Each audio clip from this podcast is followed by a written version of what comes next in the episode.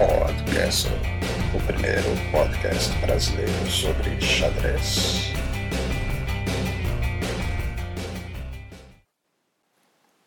Olá, hoje é terça-feira, 16 de dezembro de 2014. Eu sou Alexandre Sigrist e esse é o podcast. E já de início, um agradecimento ao Janderson Cerqueira, o Jason, e ao Alexander Fear, sim, aquele Fear, que prontamente me avisaram que ontem eu falei a data errada. Uh, valeu!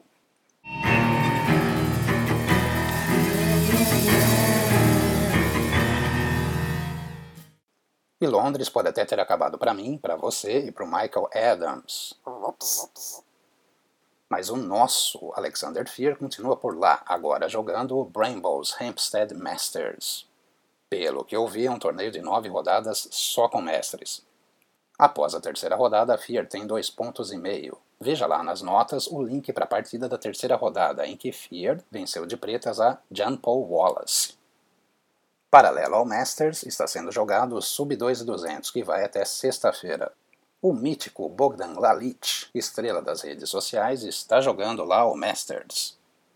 A organização diz no site que eles vão tentar transmitir ao menos uma partida ao vivo por dia, Dá uma clicada lá, de repente mostram outra partida do Fear, ou mesmo alguma partida que seja do seu interesse. As rodadas começam a uma da tarde até sexta-feira. De sábado até terça da semana que vem, o início será às 11.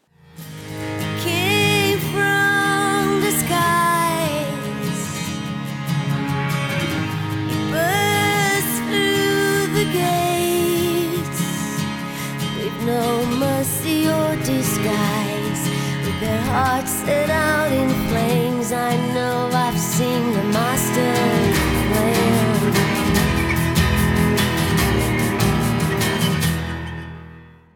E Londres nunca acaba. Agora é a polêmica envolvendo Emil Sutovsky e Nigel Short.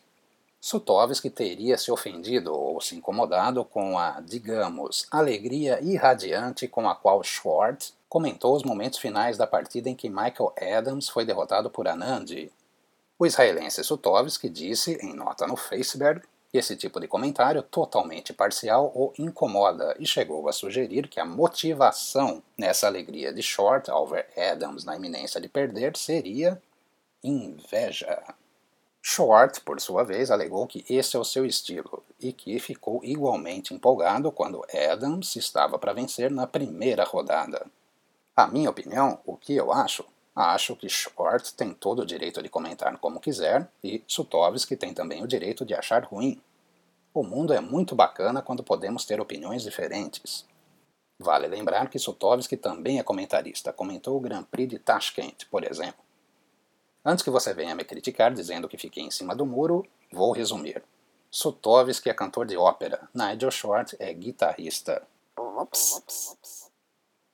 Voltando a falar sério, acho que há espaço para vários estilos. Estilo Nigel Short, estilo Svidler, que é bem humorado, mas também é sério, e o estilo mais sóbrio de, por exemplo, Daniel King, Ian Gustafsson, Oliver Trent, Dirk Huizenden, etc, etc. Tá lá nas notas do episódio o link para a reportagem do site Chess24, o Chess24, escrita pelo norueguês Tarjei Svendsen, o IIC do ICC. Lembra dele? Acho que ele ainda é admin lá no ICC. Faz tempo que eu não apareço.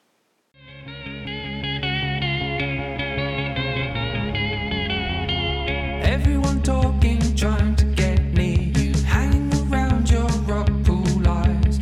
Maybe you think I'm dumb or I'm crazy, but why do you think I'm standing by your side?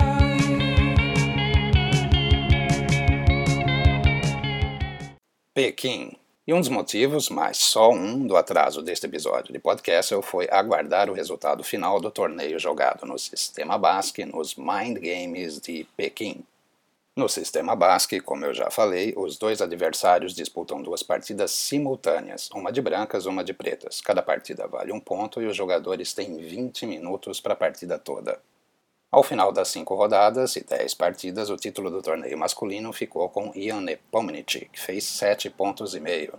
Vachier Lagrave levou mais uma medalhinha ao ficar em terceiro com seis pontos. A prata, no desempate, ficou com Teimur Radjabov. O outro jogador do Azerbaijão, Shahriar Mamedjarov, também fez seis pontos, mas o desempate o deixou mais uma vez fora do pódio. Mamedjarov, o nosso pedreiro de 2,700, fez a pontuação da, digamos, área da medalha nos três torneios, mas não levou medalha nenhuma.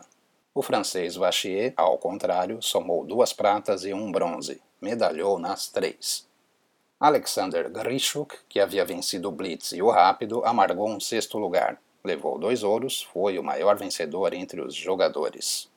Esse sistema basque parece ser coisa de jovens, uma vez que os veteranos Baris Gelfand e Vassili Ivanchuk ficaram lá para trás na tabela de classificação. Só não ficaram em último porque Etienne Bacot foi onipresente na lanterna. No torneio feminino, Hu Yifan levou mais um ouro. Fez 8,5, um ponto e meio à frente da russa Alexandra Kosteniuk. Zhao Shui, da China, completou o pódio. Valentina Gunina, ouro nas rápidas, prata no Blitz, terminou na décima posição. A organização alternou as rodadas. Primeiro jogavam os rapazes, depois as mulheres. Interessante, porque assim todo mundo tinha um tempo de descanso entre as rodadas e a galera da net tinha partidas quase o tempo todo.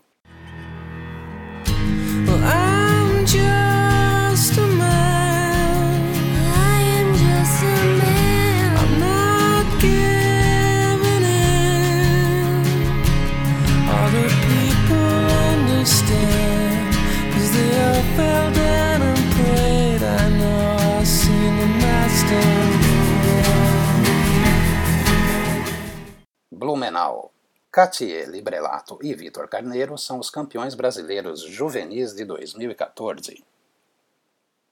Os dois levaram a taça fazendo seis pontos em sete rodadas e, assim, conquistaram a vaga para o Campeonato Mundial Juvenil, que será realizado em Ranty-Manzinski, na Rússia, em setembro de 2015.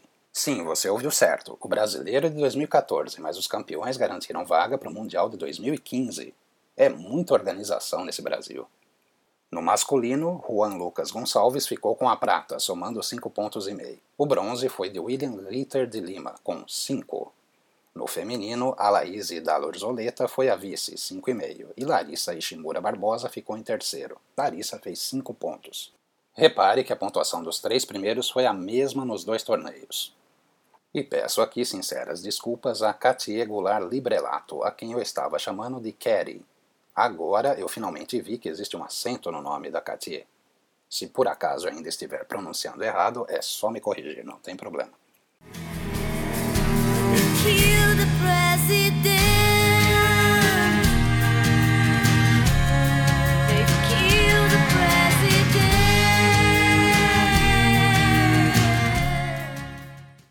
Foz do Iguaçu de 12 a 14 de dezembro foi realizado em Foz do Iguaçu, Paraná, o segundo Open Brasil. O local de jogos, muito bacana por sinal, foi o auditório do Colégio Agrícola Manuel Moreira Pena. A direção, organização e arbitragem foi de Pedro Caetano. Após seis rodadas, o título ficou com Jair Ozipe, com melhor desempate que Pedro Caetano, os dois com cinco pontos. E você sabia que Joaquim de Deus Filho participou desse torneio? Você quer saber em que lugar ele ficou? Veja lá nas notas. Aproveita e visita o blog Xadrez de Foz e veja as fotos do torneio. O lugar parece bem bonito.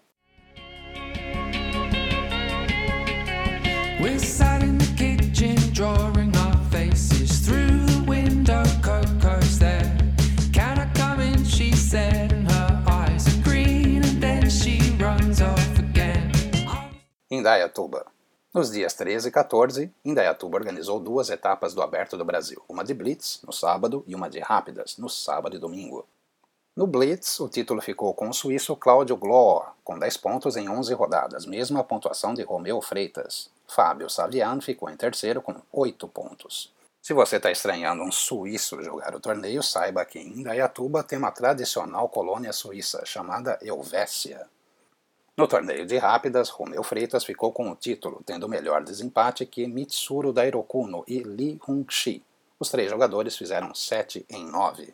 E você vê pela classificação dos torneios que a Suíça, digo, Indaiatuba, é multicultural. Os torneios foram organizados pela XR Sport Clube, com direção de Evans Fritsch e arbitragem de Moisés Correia Júnior. Na próxima vez eu irei, nem que seja só para beber aquele Red Bull.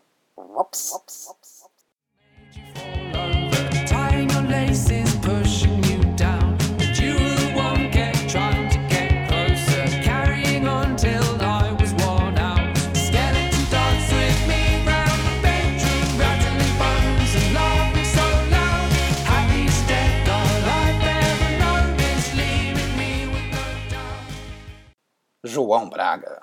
Fim de semana cheio para o xadrez. O segundo aberto Professor João Braga foi realizado no Clube de Xadrez São Paulo, ali na Rua Araújo, pertinho do metrô República, de 12 a 14 de dezembro. O campeão foi Matheus Nakajo Mendonça, com 100%, 6 em 6. Everaldo Matsura ficou em segundo com 5, mesma pontuação de Jonathan de Oliveira. Marcos Vinícius Moreira Santos ficou em terceiro, liderando o grupo de 4,5, formado por ele, Marcos Vinícius, mais Renan Brandão, Leonardo de Miranda Rodrigues, Bernardo Stockband e Sérgio Jovelino de Moura. Você pode ver todas essas informações no Chess Results, mas é melhor e mais completo no site do Mauro Amaral, o X-Tudo Total, digo, xadreztotal.com.br. Lá, além da classificação final, você ainda encontra fotos do torneio, além de outras informações. Então vai lá, xadreztotal.com.br, o site do Mauro Total. Digo, Mauro Amaral. Com sorriso enfrentar, com coragem dizer não, eu vi o sangue pelo chão.